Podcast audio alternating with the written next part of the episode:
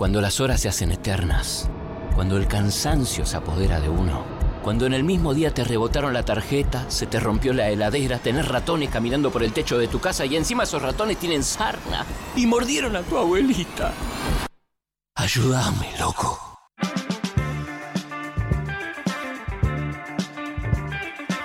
Y el chat reclama y reclama el test de Ayúdame Loco, que ya va a llegar, viejo. La magia lleva tiempo. Tampoco lo voy a tirar así en, en 20 minutos te hago el test. Totalmente. ¿Qué pasa? Paciencia. No entiendo de qué, de qué hablan. Agarras el bastón cope, la gente está viendo, dicen que Zoe, sos vos, están Sí. viendo si sabe de Fórmula 1 no, es una buena pregunta. Mira, si yo me enfermo, que estoy bastante ayudame moco hoy, Sí. eh, Zoe puedes venir a reemplazar. Bueno, eh, ayúdame Moco, total, te tengo para vos porque ha venido nuestra amiga compañera. Un aplauso, ha traído Sandía Pasas Karate. Hola, ¿cómo están? Además de enfermos. Eh, no, bien, creo que bien, Bien. ¿no? Sí, bien. Ok. Me siento que soy la única que no está chorreando moco. No, Mati ya Mati sobrevivió. ya, ya La chorrió. pasé. ¿Vos estás Bien. bien? Yo estoy bien, Vos bien, bien, por joya. ahora. No importa. Se te ve bien, iluminada, Es regia. verdad, es verdad. Gracias. Con, Sí. con brillo. Como con un glow, como viva. Glowy. Yo creo que es por el feriado. Creo que el feriado me Ah. hizo bien. hizo Perdón bien. por contar feriado delante de, de- de los que tienen que venir a trabajar igual, No, pero No Está pasa bien. nada, Hay que- yo me lo he tomado. Entonces voy a estar de tu lado. Nos- Eh, ¿No laburaste nada, nada ayer? eh, sí, laburé, pero en mi casa. En tu casa. Sí. Pero es medio cada vez más difícil eh, de no laburar un feriado. Absolutamente. Bueno, un poco estábamos hablando de eso fuera del aire, que nada, no, no, no hay tiempo para no laburar, no hay tiempo para enfermarse. No hay tiempo, tiempo para nada. Tristens. Y bueno, ¿qué encima cada vez sandía? que te comes un pancho te sacan media hora de vida. Ah, es una nueva. No hay tiempo para comer panchos No hay tampoco. tiempo para Tal comer cual. pancho. ¿Qué sandía has traído hoy? Hoy vamos a hablar de cosas que aprendimos sobre el trabajo viendo películas de Miyazaki, Hermoso. pero en particular vamos a hablar de una peli muy linda que se llama Kiki Entregas a Domicilio. No sé si la vieron, es muy, muy preciosa. Kiki. Es una peli de mm, Estudios Ghibli eh, de 1989. Estudios Ghibli, para los que no lo conocen, es eh, el estudio de animación japonesa más conocido de, del anime, digamos, entre las 10 películas más taquilleras de anime, creo que 6 son de Estudios Ghibli más o menos. Y Kiki cuenta la historia de una bruja de 13 años que eh, tiene que, por convención, a los 13 años, avanzar, perdón, abandonar su casa. Eh, y, y eso es lo que hace, es como una, es eh, como muchas de las películas de Miyazaki, es una escena en la que un niño se transforma en, un adolescente o como un, un poco el paso a la adultez. Y Kiki, que, que es una, una bruja como muy tradicional, muy eh, estereotipada de alguna manera, porque tiene una escoba y tiene un gatito, Sí. eh, agarra la escoba de su mamá y vuela a otra ciudad a ver qué pasa, simplemente como a abandonar su casa. Sí, ella vive como medio en el muy también de, de peli eh, de anime y de Miyazaki que viven en un campito espectacular realejado y va a la Totalmente. ciudad, total ciudad. ¿Qué es esto que en internet le dicen el cottagecore? ¿Viste? Ay, que es como la idea. estética de, eh, del campo y de lo rural. Se puso muy de moda eh, en el 2020 por la pandemia como una especie de regreso a la vida casera y artesanal, ¿no? Como esta cosa del pan masa madre, tener la huerta, cosas Sí. por el estilo, pero que se convirtió como una estética en sí misma. Hay de hecho muchos videos en YouTube. Yo soy muy fan de una. Sé, es una vieja en Rusia, ponele, que hace Sí. mermeladas. Y hay mucho video así tipo relajante, ponele, medio en 4K, toda esa movida, de gente que vive en una casa hermosa en el medio de la nada y tal cual, armó como una estética de eso. Entonces puedes estar ocho horas mirando cómo cae la frutita y lava la frutillita que acaba de cosechar desde Corrientes y Ángel Gallardo con una ambulancia gritando. Te transporta. Es justo necesario. Y un poco te, por ahí te equilibra. Es Un hasta, es hasta poco. funcional a Sí. tu vida, digamos, de, de caos y de quilombo. Total. Eh, en el caso de las pelis de Miyazaki, igual siempre hay como una atención particular como a, como a los artefactos, ¿no? Como a la, a la cocina. Hay como muchos videos, y cre- creo que internet es como muy fanático de Miyazaki en eso, como muchos videos de los personajes que están preparando pan o como revolviendo una olla gigante y como el vapor. Sí. Toda esa cosa es, es muy Miyazaki. Ella efectivamente vive en el campo eh, y es como, como un poco una, una estudiante de- del interior o de las provincias que se va a vivir a, a Buenos Aires, o a hacer el CBC a Buenos Aires. Eh, y efectivamente ella tiene como toda esta, esta crisis eh, vocacional en algún sentido, porque a pesar de que tiene 13 años, se va de su pueblo con la convicción de que no tiene ningún talento en particular. Como que si bien ella sabe eh, volar en una escoba y habla con su gato, para ella eso es perfectamente normal, como que dice, bueno, eh, ¿de qué manera puedo abrirme paso como en el, en el mundo adulto, siendo como una bruja que, que solamente, entre comillas, sabe hacer esto? Y mm, cuando llega a la ciudad, conoce como una, una panadera que mm, la ve sola y le ofrece como casa y, y laburo. Y empieza a trabajar en esa panadería, un poco atiende local, eh, vive en una habitación que está como un altillo y tal. Y empieza como a hacer pedidos, entregas a domicilio. Como que se corre la bola de que hay una nena que tiene una escoba en el Sí. pueblo, que en cinco minutos te lleva una torta y te, te cruza el pueblo. Entonces, de repente pasa de tener como su trabajo en la panadería, a además tener su trabajo como cadeta, digamos. Y empieza a recibir como pedidos en el teléfono y ta, ta, ta. Y de repente te encontrás con que tiene como dos o tres trabajos, como muchísimos clientes, y no puede decir que no a nada. No, me suena. No, Me a todos nos suena total, la claro. vida. No es comunicadora, locutora, periodista, eh. Soy Eh, Kiki. totalmente, pero es que además la peli muestra muy bien también que en un momento ya está como sorprendida de, toda la- de todo el dinero que logra hacer con eso. Mm. Em, y, y ella no puede decir que no. O sea, ya en un momento queda muy claro, digamos, que no. que ya cruzó el límite de la necesidad, digamos, que ya está como, bueno, simplemente me siento muy presionada como por rendir a los demás. Y esa es como para mí la primera lección que te enseña Kiki sobre el trabajo, ¿no? Es como llegas al límite de la autoexplotación. Claro. No hay nadie que realmente te esté diciendo como no podés decir que no o lo tenés que hacer sí o sí.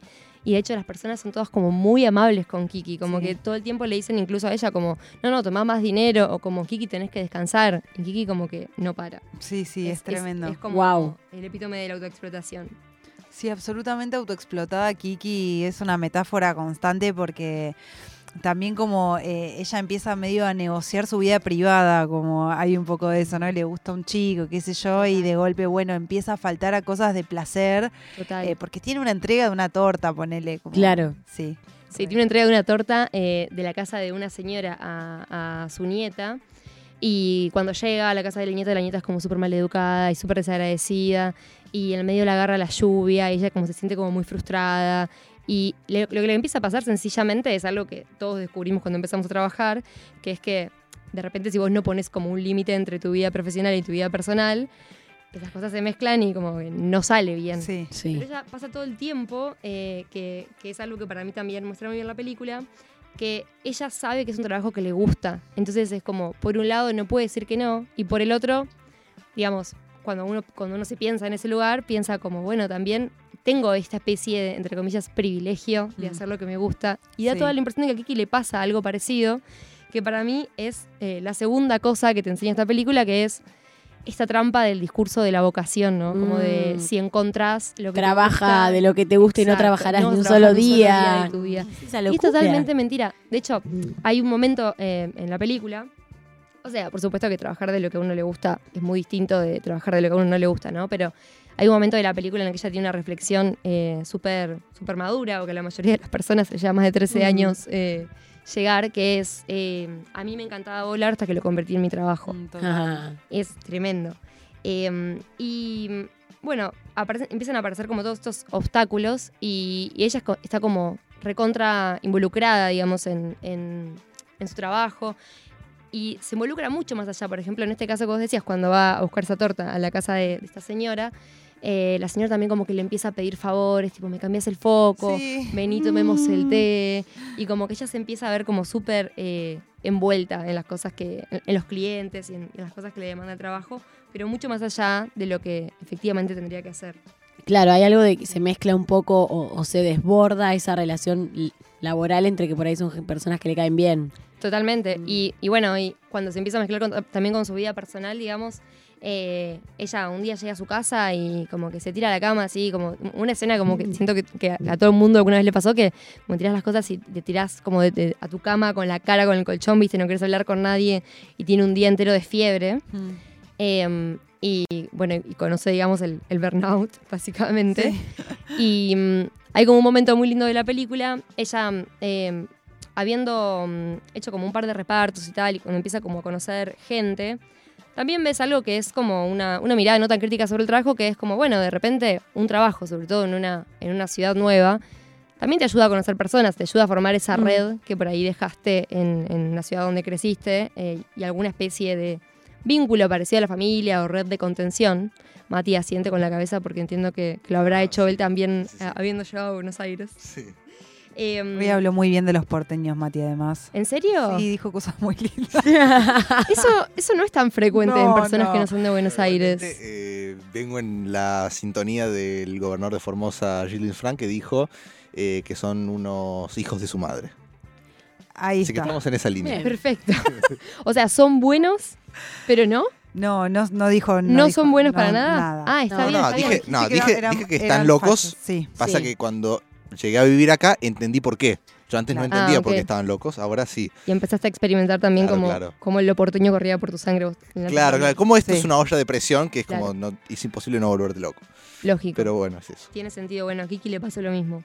Eh, bueno, pero hay, hay un momento muy lindo y es, y es un poco la tercera cosa que, que aprendes de, de Kiki eh, sobre el trabajo, que es eh, en un momento una de estas personas que ella conoce laburando, que es, eh, no por casualidad para mí, una artista, es una, una chica que está pintando y viviendo en el bosque, le dice, bueno, nos vamos un día al bosque, te quedas a dormir en mi casa y hacen como un pijama party.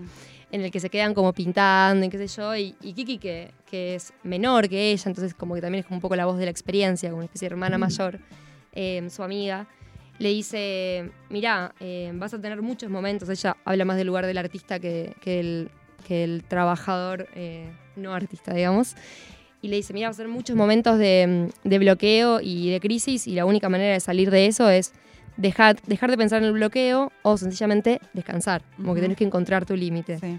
Eh, es una película como muy linda y mm, me parece que también eh, la, la decisión de eh, que esta voz de la experiencia venga también de un artista tiene mucho que ver con esto de, eh, de bueno, eh, como decíamos antes, ella convierte como su hobby en una rutina y no es solamente esa la dificultad, sino también que después, cuando estás adentro de la rutina, no tenés un hobby al que salir, porque tu hobby Claro. también es tu trabajo y es como una, como una, como una, como algo que te cerca, ¿no? Que te cerca por Mm. todos lados. Un Eh, encierro en sí. algún punto. Así que ese es el tercer aprendizaje, es como, bueno, eh, cuando tenés burnout, cuando estás quemado, cuando estás bloqueado, tenés que parar, tenés que descansar. Tenés que descansar, porque si no, mirá, se te caen todos los mocos. No, no, es terrible. Te quedás sin dormir toda la noche. Es que también igual, ay, qué difícil que está no quemarse. Yo siento que no, no, no le encuentro salida. El hacer nada hacer- es muy difícil. es muy difícil el hacer resistir el nada. impulso de hacer algo. Lo es que, que un poco la contracara de no hacer nada es, es este, el fear of missing out, de tener Sí. miedo de estar perdiéndose algo o de dejar de hacer algo o de atrasarse incluso, porque también, digamos, cuando las responsabilidades están andando y vos las dejas de hacer, no es que de repente desaparecen. Entonces, Sí, también en algún punto pensás como, bueno, ¿me hago un favor o me estoy hundiendo? total. no me que repasa que hacer mucho algunos fines de semana que digo, si yo ahora estoy al pedo y adelantara un poquito de trabajo, en la semana no estaría alterada, porque no Claro. es tanto si lo adelanto. Pero a la vez digo, bueno, pero, Pero quiero vez no estar al pedo el fin de semana. descanso, claro. Arranca el lunes y obvio que no hice nada todo el fin de semana y digo, qué boluda podría haber adelantado cosas. Para mí ese momento es el domingo de la noche porque siento que voy a sufrir igual. Entonces puedo sufrir y ser, Ah. produ- ser voy a hacer comillas, productiva para no sentirme tan mal después en la semana. Mm. O puedo sufrir sin más. Entonces digo, bueno, por lo menos me ahorro un poco de sufrimiento en la semana. No sé. Es la famosa eh, mamá la cartulina. El domingo a las siete y media de la tarde. Exactamente. Y bueno, ya fue. Y ahora la mamá sos vos y la cartulina También sos vos. sos vos. propia cartulina. Bueno, mírense Kiki, la sandía que ha traído Paz hoy. Muchas gracias. No se estresen, no se quemen. Vamos a escuchar una última canción y volveremos a tratar de resolver el mundo en Ayúdame Loco.